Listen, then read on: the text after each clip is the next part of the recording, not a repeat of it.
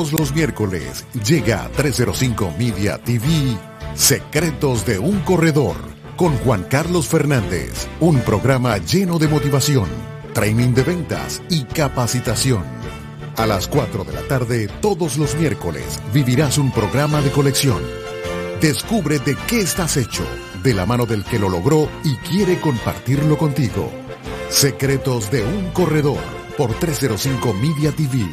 Gente que habla como tú. Secretos de un corredor es una presentación de Open Insurance.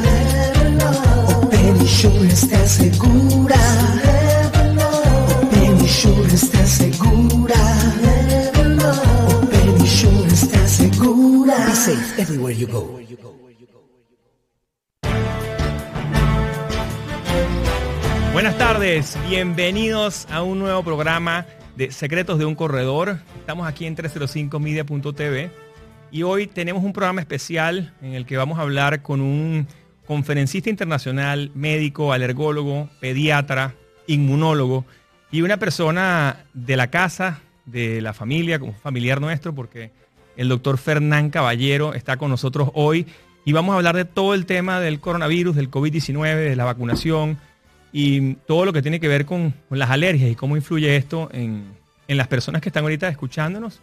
Y bueno, bienvenido Fernán Caballero, ¿cómo estás? Eh, todo muy bien, este, gracias por la invitación. Eh, bueno, nunca he sido corredor absolutamente de nada, pero igual me siento bienvenido. Este, y bueno, eh, después de algunos meses fuera de Venezuela, me siento conectado de nuevo con nuestro país y al estar contigo y con tus oyentes. Qué bueno, qué bueno, Fernán. Eh, quisiera que nos contaras un poco, mm, en este momento, que nos eches un cuento para la audiencia. Eh, este programa se llama Secretos de un Corredor y, y la razón de que se llame así es para compartir el conocimiento con nuestros clientes, con nuestros amigos, con los corredores, con agentes de seguros, agentes de viajes, corredores de bienes raíces, cualquiera que esté en el mundo de, de las ventas, de la, vender intangibles. Y, y realmente sirve para cualquier persona en cualquiera de la economía porque lo que damos son secretos de cualquiera de las, de las áreas donde estamos. Entonces hemos hablado aquí con personajes de, que nos han hablado de inmunonutrición, nos han hablado de psiconeuroinmunología, nos han hablado de marca personal, de redes sociales, de marketing digital, de marketing con amor. O sea que ha habido de todo. Nos habló también una, un entrepreneur de tumotorizado.com, nos habló alguien de mercados online en pleno proceso de pandemia. O sea, hemos hablado con todas las áreas de la economía. Y hay un tema que siempre nos ha, que nos ha causado revuelo en plena pandemia, que es cómo poder, um, cómo poder entender lo que está sucediendo desde el punto de vista médico y que tú nos eches primero un cuento de tu historia personal, cuántos años tienes en, uh, en la medicina, que ya creo que son más de 50 años, y que nos eches un poco el cuento, Fernán Caballero. ¿Quién es Fernán Caballero? Cuéntanos. Bueno, un poco menos de 50 años, pero casi llegando. Este, me gradué de médico en la gloriosa Universidad Central de Venezuela y después eh, quizás eh, inspirado por una persona muy allegada, el doctor Moisés Atías, quien estaba llegando de California a hacer un posgrado de inmunología y quien conocí este, durante la carrera, eh, me, digamos, me metió el, el virus de la inmunología en la cabeza. Y en vez de venirme a los Estados Unidos, este, me fui a Inglaterra a hacer algo de inmunología básica. En eso estuve primero aprendiendo inglés porque no hablaba inglés en absoluto y después eh, haciendo investigación básica en inmunología clínica.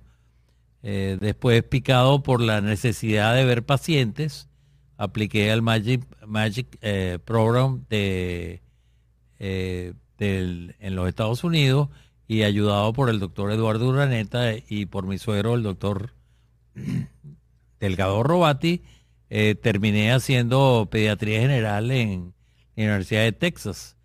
Y no contento con empezar ahí, este, me quedé los tres años completos y hice mi maestría en pediatría. Eh, ahí de nuevo retomé la inmunología y me fui a hacer lo que se llama un postdoctoral fellowship en la Universidad de Colorado, un hospital eh, muy sui generis porque tenía ocho pisos cuatro eran de investigación y cuatro eran de pacientes. Y ese hospital que se llama actualmente el National Jewish Health. En ese momento se llamaba el National Asthma Center y el National Jewish Hospital. Hicieron una joint venture, como se dice ahora, y ahí me gradué de inmunólogo. Ahí presenté mis boards y estaba listo para quedarme trabajando en los Estados Unidos, pero me fui de vacaciones a Caracas y me entrevisté con el doctor Nicolás Bianco, en ese momento fungía de presidente o director del Instituto de Inmunología de Caracas y una institución muy prestigiosa que tenía eh, el único posgrado en ese momento reconocido internacionalmente de alergia e inmunología y me quedé ahí durante unos largos siete años a tiempo completo y después me dediqué a trabajar tanto en el Centro Médico Docente de la Trinidad o en el Centro Médico de Caracas, donde me mantengo actualmente. Me he mantenido activo, si no en la docencia, en las organizaciones eh, gremiales, eh, inicialmente en la Sociedad Venezolana de Alergia e Inmunología, donde estuve 20 años en la directiva, ya ellos cansados de mí me pasaron a la latinoamericana, donde estuve otros 10 años y llegué este, a la presidencia de ambas ah, organizaciones, la, Sociedad Latinoamericana de Alergia, Asma e Inmunología, es la tercera más grande del mundo, porque hay alergólogos latinos o de habla latina en virtualmente todos los países, este, inclusive en China. De hecho, alergólogos de origen latino en los Estados Unidos hay cientos. Y de hecho es la segunda sociedad latinoamericana más grande que existe. Y bueno, tuve la suerte y, el honor de presidirla. Este, luego me he dedicado básicamente a mi consulta que mantengo en los ambos sitios que mencioné. Mira, fíjate tú que... Ahorita tengo bastante tiempo tengo un año fuera de Venezuela y ya regreso en las próximas dos semanas, si Dios quiere. Te quedaste, te quedaste atrapado con el coronavirus. Mira, eh, mencionas ahí varias personas increíbles. El, allí mencionas al doctor Delgado Robati, a tu suegro, que era mi pediatra cuando era chiquito, eso es lo máximo. y mm, Nicolás Bianco es primo hermano de mi papá. Y, y, bueno, no sé si este es Nicolás Bianco, ¿es el joven o es el padre? El padre. Ah, es el hijo de Jesús María que era presidente de la, Universidad Central de Venezuela. El hijo de Jesús María. Ah, ok. Sí, entonces sí, ese es primo de mi viejo. Entonces, em, es interesante porque muchísima gente ah, hoy en día empieza a hablar en las redes sociales y habla en, em, en conferencias, habla en distintos canales de televisión, canales de YouTube, etcétera, acerca de, del tema de la inmunología. Y, y, nos hemos conseguido que hay muchísimos expertos ahora eh, en todas las áreas, personas que de repente tienen dos meses estudiando el coronavirus o dos meses estudiando la pandemia y ya hablan con una propiedad enorme. Entonces, eh, ¿quién mejor que nos eche un cuento, que nos hable un poquito de, esta pandemia? Um, que tú, que nos, que nos cuentes un poco una cantidad de tabúes que se han formado y paradigmas que, se han creado de cara a, la pandemia.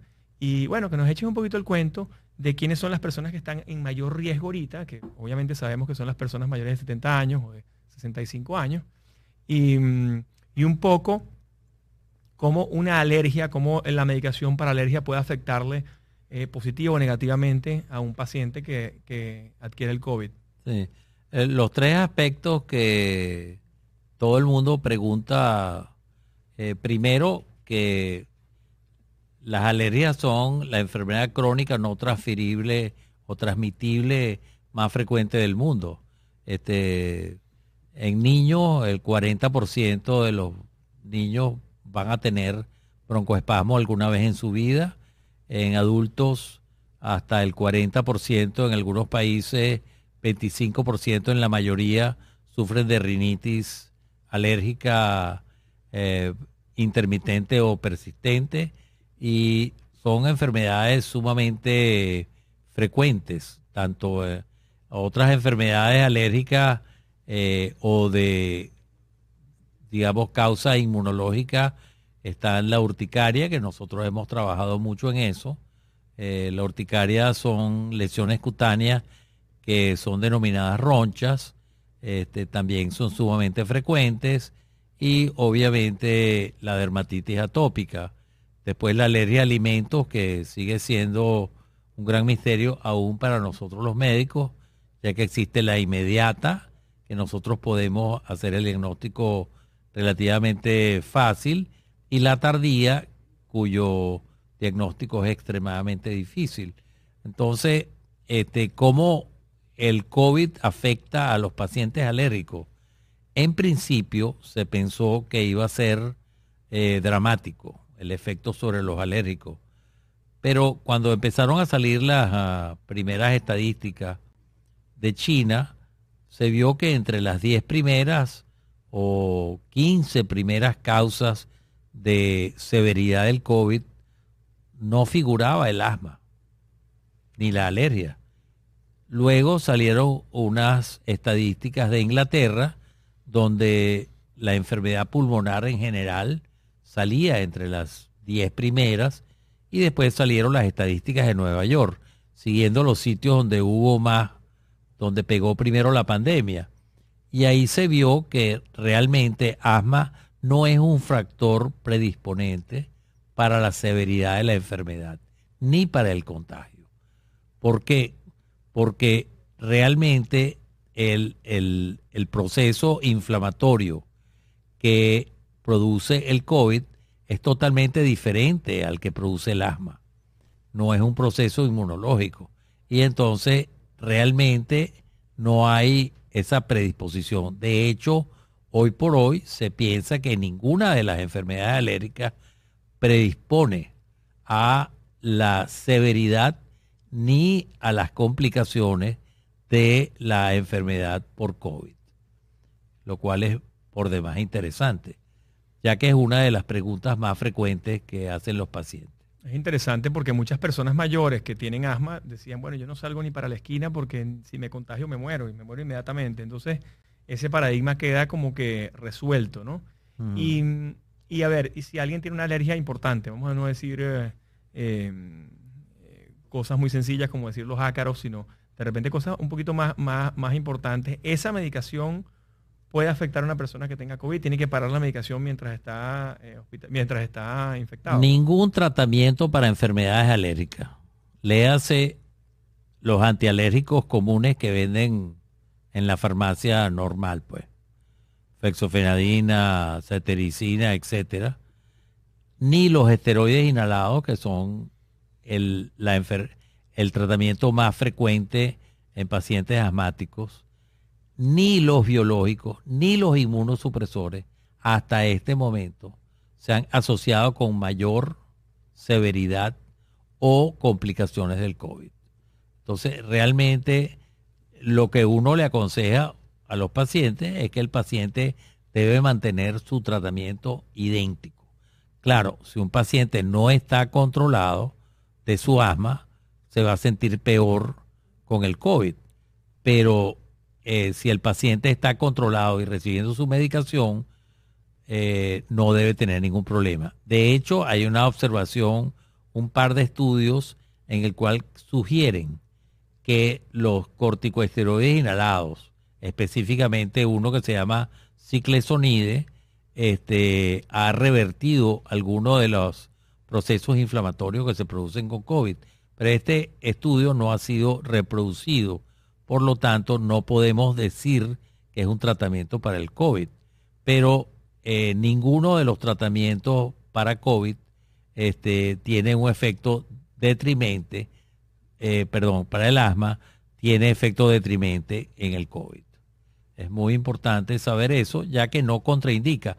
Inclusive los biológicos que es la nueva medicina personalizada que existe para enfermedades alérgicas y para cáncer.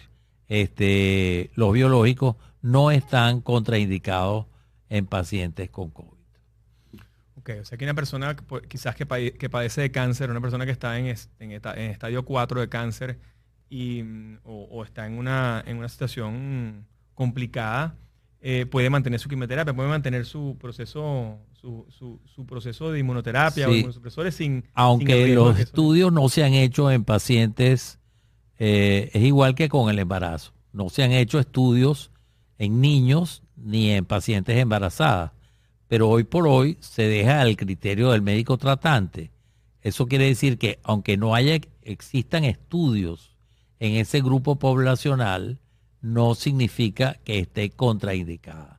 No se han descrito efectos eh, indeseables o secundarios importantes en el proceso de vacunación de pacientes con estas patologías. Es más, hoy por hoy no se considera que estos pacientes están más a riesgo de una enfermedad más severa, lo cual es muy refrescante ya que hay millones de personas en quimioterapia hoy por hoy en, todos los países y estos pacientes no parecieran estar más a riesgo. Lo que no se sabe es si este paciente va a responder igual a la vacuna. Ya, y pasa, por ejemplo, con los pacientes con HIV. Los pacientes con HIV, si no están en crisis, no hay razón para pensar que no se deben vacunar. Lo que no se sabe es si ellos van a responder igual a la vacunación. Igual que en niños, eh, acaba de salir una noticia muy novedosa de dos estudios diferentes en los cuales madres embarazadas de alto riesgo porque son médicos, por ejemplo, o que trabajan, o enfermeras que trabajan con público con con problemas de COVID. Estos pacientes, esta, eh, hay dos reportes de embarazadas que recibieron la dosis, eh, tuvieron su niño y el niño tiene anticuerpos anti-COVID. O sea que el niño nace inmunizado. O sea que obviamente el IgG protectivo, que son básicamente la, la inmunoglobulina que nos protege contra la próxima infección, está, pasa a la placenta o y, perdón, el, bebé nace con, con defensa contra el COVID. Esto es un reporte muy reciente de la semana pasada. Eh, creo que fue casi por accidente. Una médico residente que se inmunizó contra el COVID, ya que se consideraba de alto riesgo por estar en contacto con pacientes. Y este ha causado un gran revuelo y ha sido sumamente difundida pues la este, esta, esta, esta comunicación. Fíjate tú, una, pregunta hablando de la vacuna. Eh, hay un paradigma también con el tema de la vacuna, entonces muchísima gente tiene esas teorías conspirativas, que entonces la vacuna nos van, a nos van a colocar un chip y entonces ese chip te van a controlar todo lo que haces, más de lo que ya nos controla Google, Facebook, Instagram, Twitter y todas las redes sociales. Eh, cuéntame un poco el tema de la vacuna, porque por mucho que hemos leído y mucho que hemos estudiado y bastante que hemos ido eh, revisando acerca de la vacuna, nos hemos dado cuenta que la vacuna viene estudiándose hace muchos años. No es que la vacuna salió en el 2020, sino que ya tienen 10 años estudiando el coronavirus y esta cepa como que se incorporó. Cuéntanos un poco acerca de la vacuna. Tú te vacunaste, tú sugerirías que se vacunasen las personas mayores de 65 años, toda la población, menores, mayores, etcétera. Eh, todo el mundo tendría que vacunarse. Eh, realmente la única contraindicación, y esta es otra pregunta que me hacen frecuentemente, es yo tuve una alergia a la penicilina cuando tenía 8 años, ahora tengo 62 y no sé si me voy a vacunar.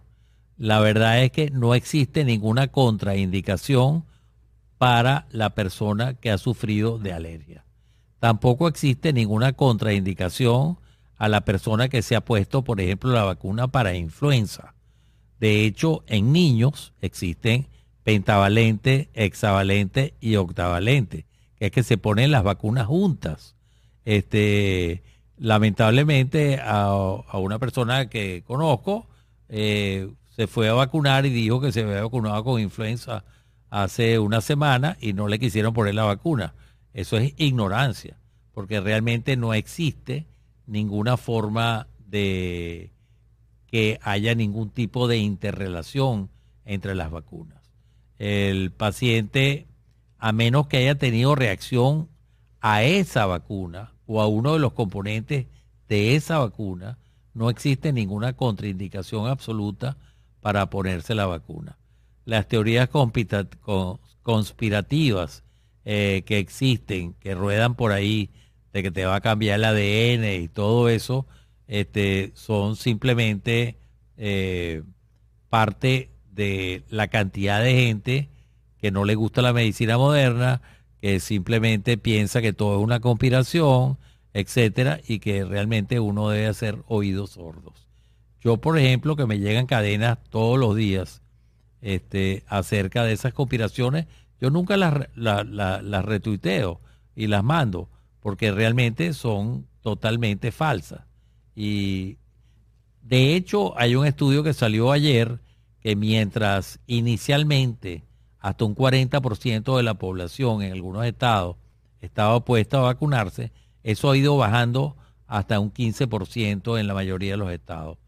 Excepción hecha quizás de California, donde todavía existe un rechazo no a esta vacuna, sino a todas las vacunas. Y, y realmente este, no tiene ninguna base científica. La otra cosa es que cuando uno ve cuál es la real incidencia de efectos secundarios de esta vacuna, es la más baja de la historia de la humanidad.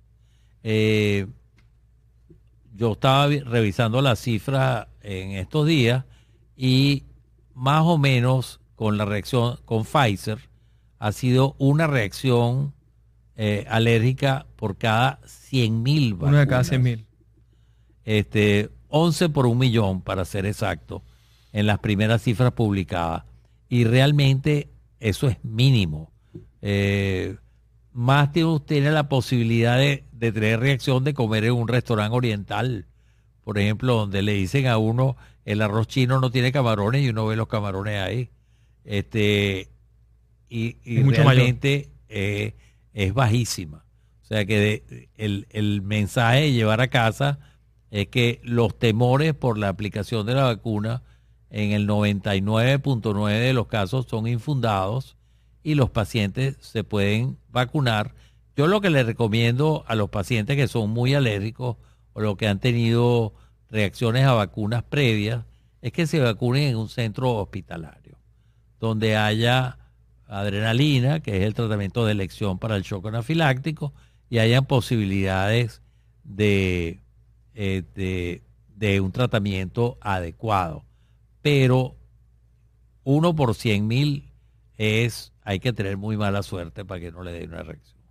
La mayoría de los pacientes han sido pacientes que han tenido shock anafiláctico previo, como el 50%, y el 90% que han tenido alergia severa previamente. Entonces, realmente no es totalmente desconocido, pero es extremadamente poco probable.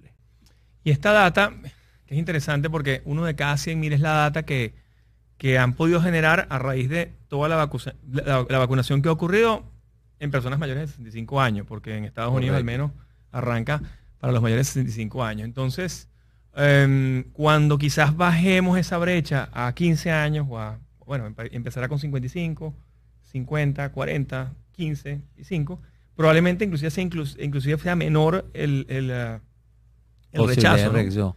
Eh, eh, la otra cosa es que no todos los países del mundo tienen eso. Sumatra específicamente y creo Singapur están vacunando al personal eh, no solamente de salud, sino solamente al personal hotelero, hotelero. Por ejemplo, la gente y la gente que trabaja en supermercados. Porque si bien la mortalidad ha sido muy alta en pacientes ancianos, sobre todo en casas de reclusión, esos pacientes no se lo van a pegar a nadie. Entonces, desde el punto de vista humano, es comprensible que se hayan vacunado primero todas las personas que están en los hogares de retiro. pero desde el punto de vista práctico, eso no tiene ninguna base, porque ¿quién se los pega a ellos?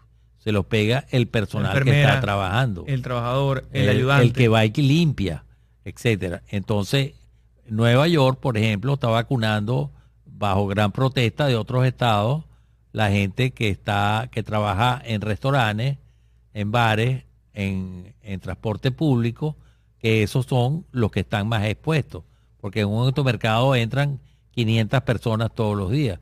El pobre cajero que está ahí o el señor que mete la, los los, eh, alimentos en una bolsa, El mercado en la bolsa. está mucho más expuesto que un personal de salud, por ejemplo, no esencial. Totalmente. Sí, los frontliners, eh, lo, que decían al principio era vamos a, vacunar a los frontliners y a las personas mayores de 65, pero, pero el frontline también tiene que ver con esto, esta, esta, esta pseudoapertura que ha habido y que tiene que existir porque si no los, los negocios van a quebrar y, y- los países van a quebrar. Eh, necesitas vacunar también a las personas que están eh, al día a día con muchas personas. Eh, una, una, una duda que tengo, aparte del, del uno de cada 100 mil, um, un concepto que la gente no conoce quizás, y si nos puedes eh, explicar cómo funciona el, ese concepto de la inmunidad de rebaño. Mucha gente lo habla, lo explica, lo dice, lo conversa y lo, lo coloca en las redes, pero quizás no conoce el concepto como tal. ¿Tú no puedes explicar qué significa la inmunidad de rebaño y, y por qué esa cifra es tan importante para determinar si esta pandemia se va a acabar en el 2021, 2022, 2023 o en el 2024? Esa es una muy buena pregunta porque ni el mismo doctor Fauci ha logrado ponerle el cascabel al, al gato. Él hablaba de 55% cuando empezó la pandemia, después subió a 60, ahora subió a 70 y creo que está como en 75. La verdad es que mientras exista gente no vacunada eh, y gente que le puede que puede transmitir la enfermedad, no va a haber inmunidad de, de- de De rebaño. rebaño. Inmunidad de rebaño es que todo el mundo esté inmunizado, eh, no menos, y es variable porque no sabemos cuándo vayan a llegar eh, todas las vacunas a, a África, por ejemplo, o al resto de Asia, porque es un problema cultural y de distribución. Vemos que, mira, yo me vacuné aquí en Florida sin ser residente, pero en un parque donde todo el mundo lleva su automóvil para vacunar 300 personas, tienen eh, 20 administradores de salud, enfermeras y médicos durante 8 horas, mientras que en otros países como China, por ejemplo, o, o inclusive aquí en los Estados Unidos, en algunos sitios, están vacunando 5 mil personas por hora. Entonces, el, mientras no cambien el sistema de distribución, eh, más tarde se va a llegar a la inmunidad de rebaño. La inmunidad de rebaño realmente no sabemos cuánto es, porque esta pandemia, la última fue en, en, en 1919. Entonces, Que llamaron la, realmente- la fiebre española. la fiebre española. Entonces realmente nosotros no sabemos a ciencia cierta cuánto se necesita para que la gente esté eh, totalmente vacunada.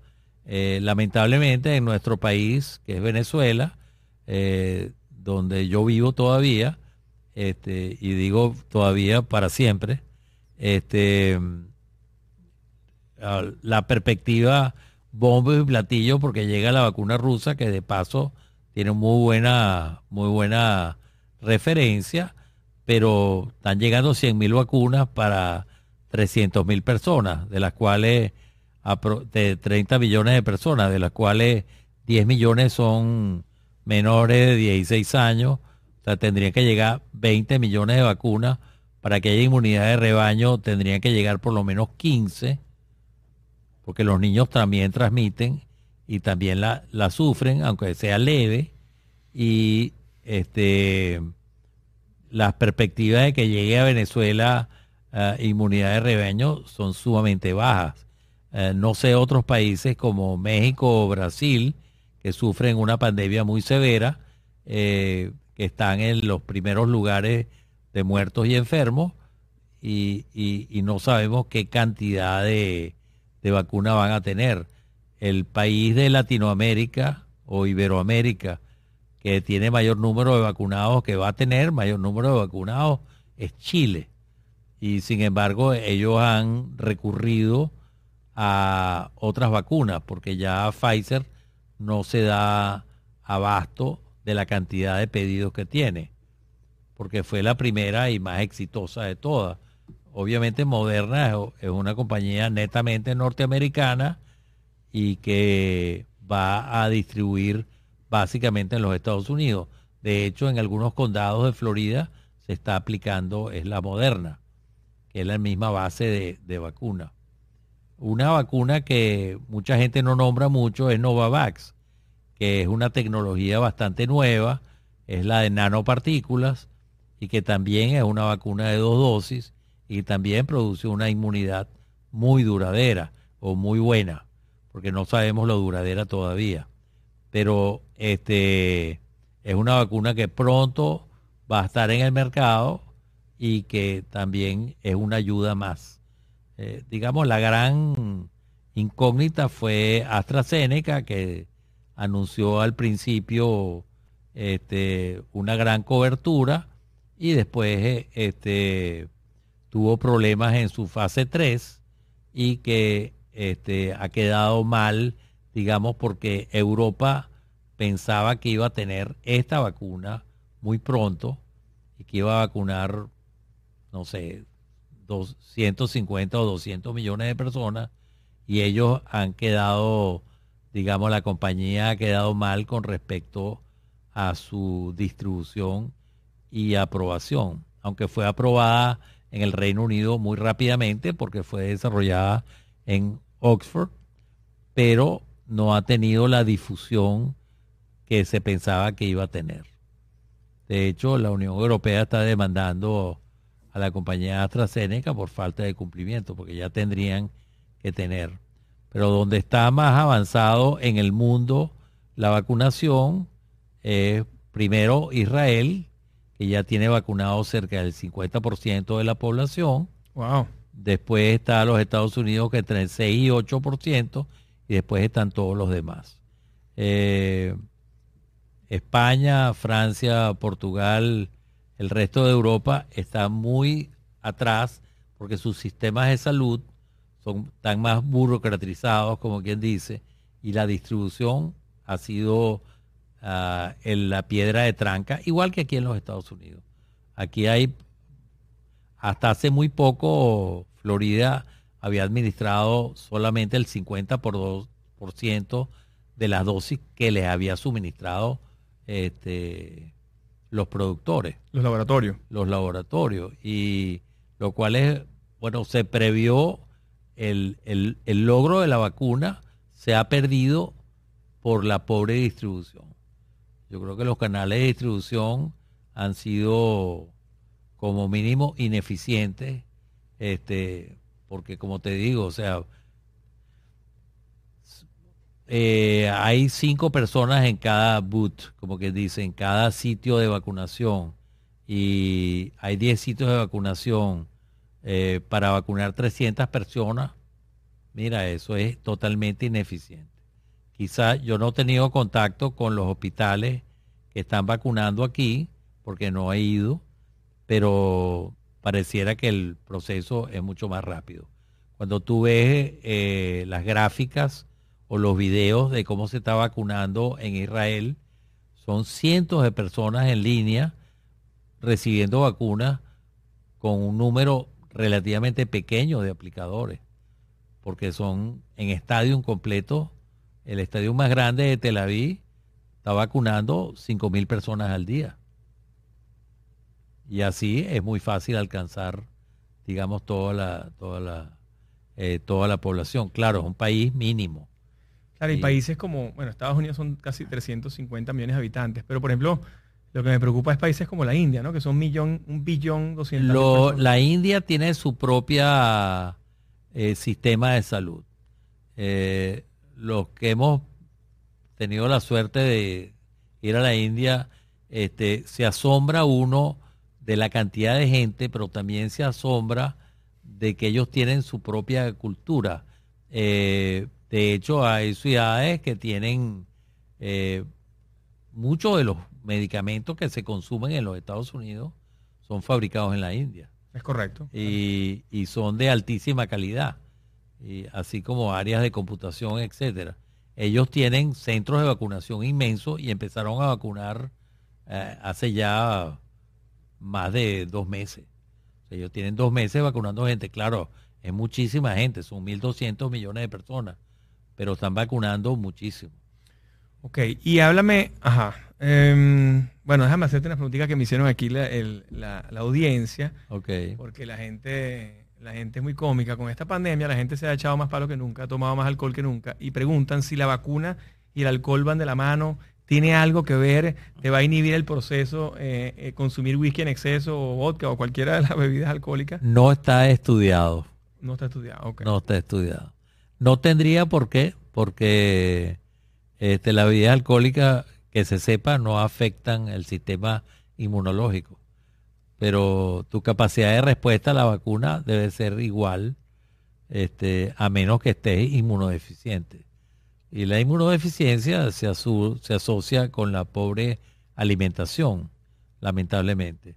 Entonces, en, países depauperados desde el punto de vista, estamos hablando quizás, eh, mira, en, Europa este, no hay ningún país depauperado, pero en África hay varios, en Latinoamérica, este, Haití quizás y, Venezuela en gran parte actualmente, este, la desnutrición afecta la producción de anticuerpos. Entonces, y eso está bien estudiado. Entonces, estos pacientes quizás tengan menor capacidad de respuesta, pero eso no está estudiado. Ok, y ya que hablaste del tema de la alimentación, que es importantísimo, eh, la primera persona que trajimos de, mm, para este programa y un poco para, para calmar a la gente eh, en el tema de la pandemia, porque bueno, cuando empezamos el programa no había, no había todavía vacuna. Eh, trajimos una especialista en inmunonutrición, una, una joven eh, médico, nu- nutriólogo, que ella, tie- ella hablaba un poco de, la alimentación, lo importante que era la alimentación um, para el sistema inmunológico y lo importante que era en estos momentos eh, evitar los excesos, en estos momentos ah, tratar de, llevar una vida más sana desde el punto de vista deportivo, o sea, de hacer algún ejercicio, de mantener el sistema autoinmune elevado. Eh, desde el punto de vista alimenticio, para una persona que vive en los Estados Unidos, que vive en Venezuela, o, o que viva realmente en cualquier parte del mundo, ¿qué recomendaciones no- nos podrías hacer desde el punto de vista alimenticio para, para que el sistema inmunológico pueda responder adecuadamente ante un, ante un contagio? Mira, la nutrición es indispensable para que la gente tenga un sistema inmunológico adecuado. Eh, pero no existen estudios que, que digan de una manera sistemática qué tipo de alimentación es la más adecuada para tener un mejor respuesta, una mejor respuesta inmunológica.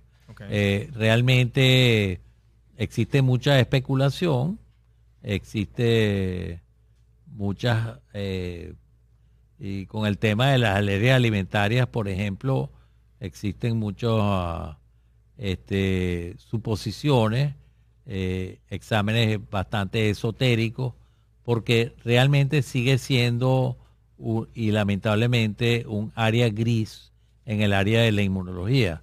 Este, el hacer el diagnóstico de alergias alimentarias tardías, todavía no existe un método diagnóstico adecuado. Eh, los exámenes que se hacen actualmente carecen de validez científica. Eh, por ejemplo, eh, nosotros sabemos que la inmunoglobulina E es la que produce las reacciones inmediatas, pero se asumió durante años que la G pudiera estar relacionada con alergia alimentaria. Y hoy por hoy se ha demostrado de que la inmunoglobulina G es una reacción normal del sistema inmunológico a la ingesta de alimentos. Entonces, medirla para diagnosticar alergia a alimentos no tiene ninguna validez científica. Y esto ha sido corroborado por la Asociación Venezolana de Alergia, la norteamericana, la canadiense y la europea. O sea que nosotros no recomendamos ningún método hoy por hoy bastante generalizado y utilizados en medicina complementaria para el diagnóstico de alergia. Sigue siendo el mismo de hace 40 años, que es administrar el medicamento, el alimento y ver si el paciente tiene una reacción adversa. Pero es difícil de, cuantificar porque la mente es muy poderosa. Por eso existen los estudios eh, controlados por placebo. Nosotros le damos una sustancia inerte a un paciente y al otro le das maní o al mismo le das maní. Y si el paciente es alérgico al maní, a lo mejor al día siguiente tiene una reacción. Y es verdad. Pero le das el placebo o la sustancia inerte, igual tiene reacción. Y también lo tiene. Porque él piensa que tú le diste maní. Y entonces tiene los mismos síntomas. Entonces se ha hecho muy difícil el diagnóstico de reacciones tardías. Hoy por hoy no existe un método comprobado eh, científicamente para el diagnóstico de las reacciones tardías a alimentos. Ajá, y cuéntanos, por ejemplo, um, hablamos con una doctora, hablamos de psiconeuroinmunología. Ella, ella está en la Universidad Central eh, como directora del, área de psiconeuroinmunología y hablaba un poco de cómo si condicionas al cerebro a una condición, tú te dices todo el tiempo que vas a estar gordo, bueno, obviamente te vas a mantener gordo, pues, ¿no? Por más que comas lechuga y, más nada. Y, porque, bueno, ya tú condicionaste el cerebro de esa forma y esa es la manera como vas a reaccionar. Pero, por ejemplo, con el tema de la alimentación, han dicho mucho que, por ejemplo, hay personas que el gluten eh, les afecta o, los celíacos. Em, ¿Hay alguna condición de estas en la alimentación que em, inhiban el sistema autoinmune o que te debiliten el sistema autoinmune? Este, no hay ningún alimento específico que actúe en contra del sistema inmunológico. Este, lamentablemente, como te dije, la mente es muy poderosa eh, ah, o afortunadamente. Afortunadamente. Este, afortunadamente también este, la alergia al gluten como tal es rara. La alergia comprobada.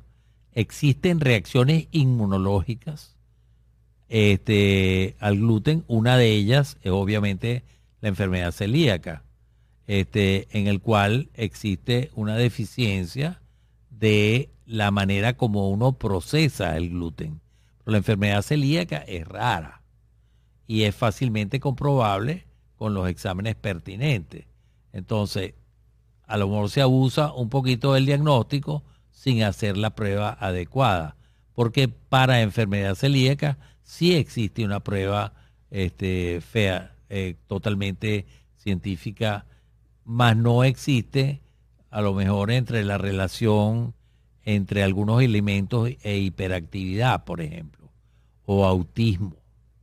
Eh, hubo una gran campaña que asoció las vacunaciones pediátricas normales con autismo y realmente se ha demostrado una y mil veces que esa asociación no existe. Y sin embargo hubo grandes eh, movimientos antivacunas que propagaban este conocimiento sin ser conocimiento, eran suposiciones. Este, también pues la cantidad de, leyendas urbanas que existen acerca de la alimentación. Este, hay una, hay una anécdota muy interesante que en los años 60, hace muchos, muchos años, este, hay una revista, había una, existía una revista de amas de casa que se llama Good Housekeeping. Y Good Housekeeping hizo una entrevista, e hizo entrevista, hizo 100 mil entrevistas.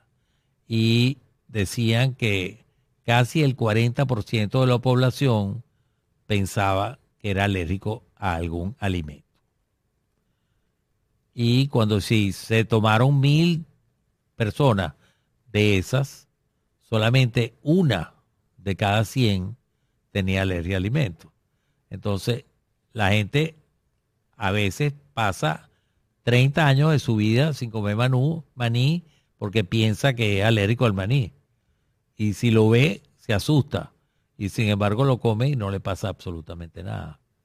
Y algunos médicos, este, quizás con no tanto escrúpulos, no tanto conocimiento, se dan a la tarea de decirle a la gente, no coma esto, no coma esto otro, etcétera, durante 20 años de su vida y resulta que no son alérgicos ni son intolerantes.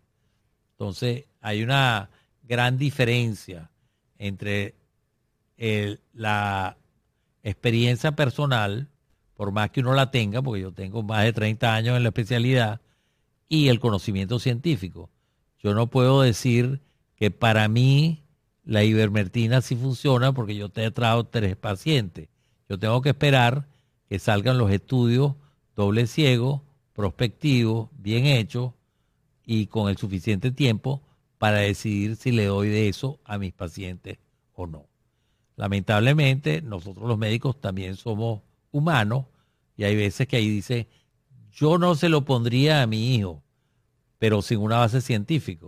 Entonces, automáticamente, y nos pasa porque a veces los médicos, sobre todo los que hemos sido pediatras, este, toda la familia lo coge como una oráculo de, de, sapiencia. Y uno, como es humano, a veces tiende a opinar sobre áreas que no está muy seguro o que conoce periféricamente. Y entonces este, cae en errores de apreciación. Porque el conocimiento científico siempre está por encima de la experiencia personal. Mira, tú sabes que eso es tan cierto, que eso, eso no solamente aplica para la medicina, aplica para, para el mundo médico, sino que aplica inclusive para el mundo de los negocios. Yo le digo a, bueno, a mi equipo gerencial y a la gente con la que trabajo eh, que hay que trabajar con conocimiento validado, hay que trabajar con data real. Porque, por ejemplo, y, y nos está pasando ahorita y pasa aquí en los Estados Unidos, que hay una percepción, cuando tú, cuando tú revisas lo que llaman el Big Data, los grandes números, cuando tú ves los grandes números, que es realmente lo que nosotros hacemos en seguros, hacemos, hacemos análisis de la ley de los grandes números. Y, por ejemplo, hay una percepción en los Estados Unidos que Estados Unidos hoy en el 2020, o, ayer en el 2020, el año pasado, era un país eh, sumamente racista por los eventos que ocurrieron durante las manifestaciones y todo lo que ocurrió en el 2020. Y resulta que si tú analizas el Big Data, y lo puede validar la gente de Google, Facebook, Instagram y casi todas las redes sociales, y lo saben sus analytics, pues es un país, es el país menos racista, es el Estados Unidos menos racista de los últimos 150 años. Y, pero el común denominador de la gente empezó a decir no eh, y empezó a compartir las noticias de una manera equivocada y un conocimiento que quizás no estaba validado. Y fíjate lo que sucedió. Bueno, de igual forma pasó con, está pasando con el COVID-19, que, mm, que han tenido muchísima gente en absoluta zozobra. Y, y yo creo que hay que validar el conocimiento, eso, eso es fundamental, ver la data y tomar las decisiones basadas no en el miedo, sino tomar las decisiones basadas en la data. Eh, pero a la gente le cuesta muchísimo eso. Y la gente cualquier cosa que ve posteado lo toma como si fuese un, o lo toma por sentado como si fuese ya, eh, como decías tú, ¿no? el oráculo, que el, el- el- el individuo Bueno, toma el un gran enemigo de la medicina es el Internet, porque lamentablemente eh, mucha gente se- Consulta. Se, prescribe. Es bueno que se consulte, pero es como el que lee, el que lee la letra chiquita no se asegura. Si tú lees una tiene- póliza completa, a mí me dio mucha risa. La primera vez que le vendí una póliza a mi suegra, ella leyó la póliza y dijo, esto no cubre nada. Nada, ¿de ¿para qué quiero yo esto? Tal cual, tal cual. Porque no hay, lo que tú dices, pues no hay el conocimiento validado y no hay el, el interlocutor. El médico es una persona que por algo pasa 8, 10, 15, 20, en el caso tuyo, 40 años estudiando, eh, estudiando pediatría, estudiando inmunología, estudiando todas las áreas de la medicina para para con ese conocimiento poder validar cuando ocurre algo, ¿no? Y poder actuar en consecuencia y hablar en un programa de televisión. Pero no, es que me, te sorprende, lo dije muy, muy ligero al principio, me sorprende la gente hablando, periodistas, eh, el mismo Fauci, que con todo respeto, no soy gran fan de Fauci porque eh, como metió la pata tantas veces, ya le perdí, le perdí respeto, ¿no? Y todavía hoy, de repente, eh, hace seis meses dijo que la inmunidad de rebaño llegaba cuando el 60% de la gente tuviera la, la vacuna. Y ahora sí y a 65, 75. 70, 65, el otro día dijo 80. Le digo, bueno, ponte de acuerdo, mi partner, Sí. porque eh, no- si no nos vamos a volver locos todos. Y la gente ya se está volviendo loca porque consulta por Google y Google que te suelta todo ese Big Data te lo pone ahí y no hay capacidad de discernir Sí. porque no hay el. Internet no tiene censu- censura y hay que darse cuenta de que no todo lo que se dice por Internet es verdad. Es Eh, correcto. ni siquiera... Es más, el 80% es fake news. Tú sabes, una de las cosas que, que me gustó que dijiste, que tú no compartes estupideces, no compartes mensajes negativos, no compartes eh, cosas que te llegan cadenas. Mira, yo les digo a la gente, a los corredores, a mis amigos, agentes, clientes, les le digo, mira, si te llegan cadenas, yo, yo lo que aplico en las redes sociales es digo, mira, antes de postear nada, y cuando digo postear nada no es Instagram, te digo WhatsApp, antes de mandar a un grupo donde hay 70 profesionales, chequea tres cosas, que sea verdad, que sea amable y que agregue valor. Si no agrega valor, no es amable y no es verdad, no lo postees, porque entonces tú te conviertes en un pequeño laboratorio de fake news, como los tienen en México para ganar las elecciones, como lo tienen aquí en Estados Unidos para ganar las elecciones, eh, com- como, todo lo que pasó entre Trump y Biden. Si tú te pones a ver las últimas tres elecciones en los Estados Unidos, las han ganado las redes sociales, no las ganan los candidatos. Los candidatos pueden decir misa, pero al final quien gana la, la- la batalla son esos laboratorios de fake news. Entonces, 80% del contenido que está en Internet está equivocado, eh, Fernán. Es impresionante. Y eso lo saben los dueños de, las, de, la, de esos, podríamos llamarlo medios, pero, pero bueno, ellos lo, lo- lo saben, lo conocen, pero como no, no, no le quieren poner- nadie le quiere poner el cascabel al gato, eh, porque les da mucho poder, pues está allí. pues. Entonces, yo creo que lo que hay que hacer es nosotros mismos ser curadores de la información y compartir conocimiento que sea amable, real y que agregue valor. Uno de los problemas que hay ahorita en el tratamiento del COVID es que hay tan poca, o sea, aunque tenga tantos millones de pacientes y aunque haya tantos estudios, eh, todos los días sale un milagro, un, un- un medicamento milagroso. Y cuando los analizas, ahorita está de moda en Latinoamérica y en alguna parte ivermectina. La ivermectina es un antiparasitario, eh, es el segundo antiparasitario que se utiliza porque el otro fue la cloroquina, que hasta el presidente Trump se hizo eco de eso, este, pasando por el dióxido y otros, otros animales de ese tipo, este, que no, que in vitro, o sea, en un laboratorio se consiguió que inhibía el- el- la reproducción del virus. Pero cuando se han hecho estudios doble ciego prospectivos a la dosis adecuada, no ha dado el, el- el resultado apetecido. Porque una cosa es los estudios in vitro y otra cosa in vivo y en humanos. Entonces, hay medicamentos que han sido extraordinariamente efectivos, por ejemplo, en cáncer, y que este, después en vivo no han dado resultados. Y estamos hablando de, todos los tipos de enfermedades. Eh, y después hay un pensamiento que es que mal no hace. Bueno, no hace mal, pero, pero si no hace bien, ¿para qué tomarlo? Eh, ahorita hay una tendencia y hay una campaña, a mí me llegan todos los días este, tratamientos milagrosos para el COVID. Y realmente ninguno de ellos ha tenido el éxito porque a pesar de que se están haciendo estudios eh, y entonces uno se consigue con un colega que dice yo lo mando por si acaso pero eso le está quitando este es como el que empieza con fiebre porque tiene gripe. Yo le voy a mandar el antibiótico por si acaso De una vez. Vamos a darle una vez a ese muchacho su Vamos a darle el antibiótico porque mal no le va a hacer. Bueno, pero crea resistencia. Este, en el caso del COVID, probablemente no haga daño, pero tú le estás dando fe a algo que probablemente no tiene ningún tipo de, de efecto adecuado. Eh, y a mí me asombra porque veo gente con mucha desparpajo. Yo soy graduado de Harvard y digo que eh, el óxido de zinc es adecuado porque en mi experiencia eh, yo he tratado 100 pacientes y no se me ha muerto ninguno. Pero claro, si la mortalidad eh, eh, es uno por Uno en 100 100 mil, imagínate. entonces automáticamente eso no tiene ningún tipo de, de, eh, validez científica. Eh, te repito que la experiencia personal no puede estar por encima nunca de la evidencia científica. Ok. Em, otra pregunta que nos hace la audiencia dice, ¿cuál es la condición mínima para vacunarse? Eh, las que establezca el CDC actualmente se están vacunando. Hay estudios en mayores de 16 años para algunas vacunas, mayores de 18 años en otras. Este, la vacuna Sputnik eh, no fue estudiada en mayores de 65 años. Eh, la gran mayoría se vacunaron personas de todas las edades, pero no, no hay estudios importantes en embarazadas, en pacientes con inmunodeficiencia o porque son criterios de exclusión o en niños. Eh, no se sabe por qué a los niños les da tan suave. Existe una patología que es la enfermedad multisistémica. Es rarísima.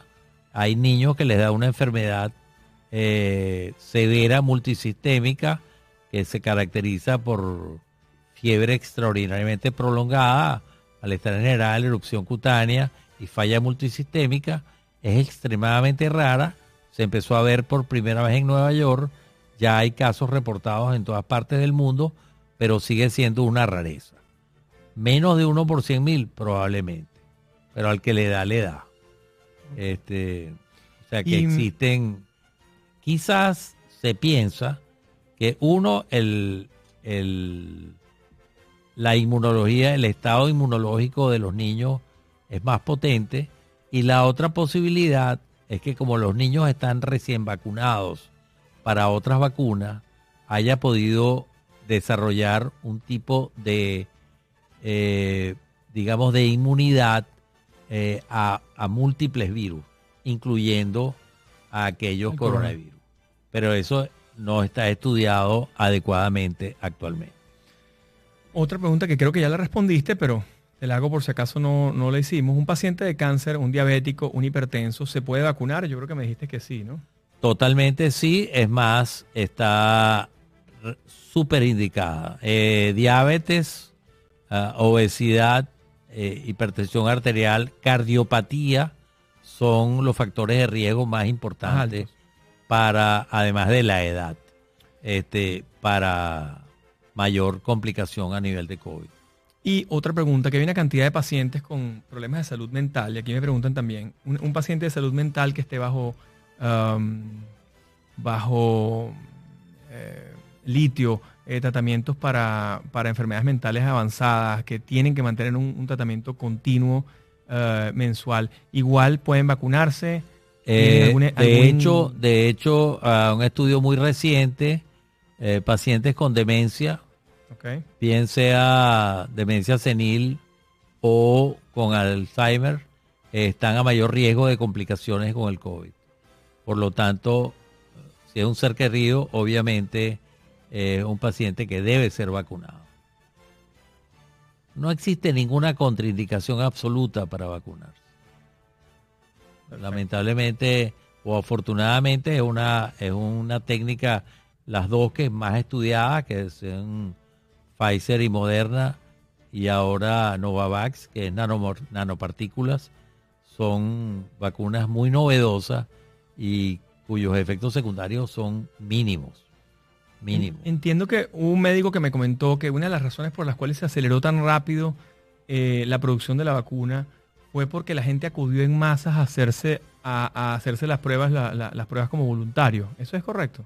No, no realmente. Lo que pasa es que si uno quiere ver la tasa de, de infección en pacientes vacunados en fase 3, si la enfermedad no es muy prevalente, sea, no hay mucha enfermedad en la población general, tú requieres años de que la gente se enferme para ver el pues, como era una pandemia y habían tantas personas infectadas, eh, infectadas pues, acudieron en masa. Esa fase 3 fue muy rápido. Esa fase 3 puede durar años para una enfermedad infrecuente, eh, mientras que para una enfermedad muy frecuente. Un mal de Chagas, por ejemplo, un paludismo, fueron cosas que se consiguieron con más eh, tiempo. No, el paludismo es diferente porque es producido por una bacteria, ¿no? Este, el Trypanosoma cruzi. Este, parásito más que una bacteria. Y entonces, este, Chagas es, una, es, diferente la, la fisiopatología. Okay. Y mm, bueno, ¿qué recomendación nos das aquí a la gente? ¿Qué eh, inspiración le das a la gente? ¿Qué recomendación como médico, como alergólogo, como inmunólogo, como pediatra eh, para sus muchachos? Y bueno, y un mensaje final para cerrar el programa, Fernán. Bueno, le voy a decir en tres palabras. Vacúnense, vacúnense y vacúnense. Es la única forma de nosotros poder volver eh, a nuestra vida normal. De hecho, llegaron unas imágenes del sur de Australia, donde hubo un torneo de, de, De tenis, tenis. muy interesante, donde la gente estaba sin máscara. Claro, es una región muy pequeña y muy aislada. Nueva Zelanda y Australia son países virtualmente, el sur de Australia, son libres de COVID. ¿Quién sabe cuándo Europa esté libre de COVID? ¿Quién sabe cuándo Latinoamérica o África esté libre de COVID? Pero yo creo que lamentablemente la inmunidad de rebaño no va a llegar eh, para nosotros en Latinoamérica antes de 2024, un- 2023. sí. todas las predicciones eh, se quedan en el tintero porque si Rusia produce como dice que va a producir 500 millones de vacunas, a lo mejor van a vacunar toda Latinoamérica. Los chinos, una de las dos vacunas es muy buena, la otra no es tan buena, pero disminuye la, eh, la enfermedad grave, también están distribuyendo en masa. Y yo creo que por fin Oxford AstraZeneca va a producir varios millones de vacunas, por lo tanto Europa y los Estados Unidos, Canadá van a estar libres de enfermedad para entre este año y el que viene. Pero toda predicción se queda en el tintero porque no sabemos cómo va a ser la distribución, que es el problema de tranca en la aplicación de la vacuna. Bueno, buenísimo. Gracias, Fernán. Qué bueno. Bueno, muchachos, eh, nos despedimos entonces del programa. Nos vemos el próximo miércoles, igual a las 4 de la tarde. Tenemos una invitada especial la semana que viene que nos va a hablar de temas varios en, en redes sociales y nos va a hablar de todo su impacto en Latinoamérica. Muchísimas gracias a Fernán por la tarde de hoy y nos vemos la semana que viene. Open Insurances, because you never know. Acuérdense.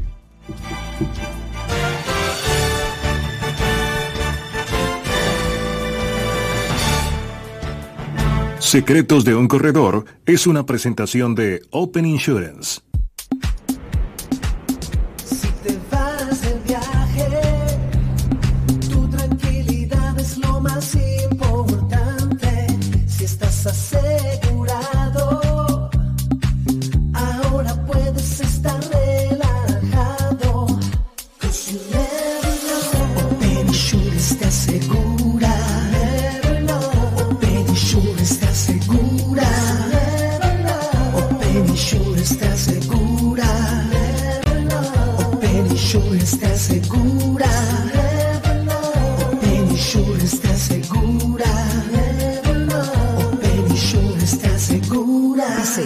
Everywhere you go. 305 Media TV. Media TV. Gente que habla como tú.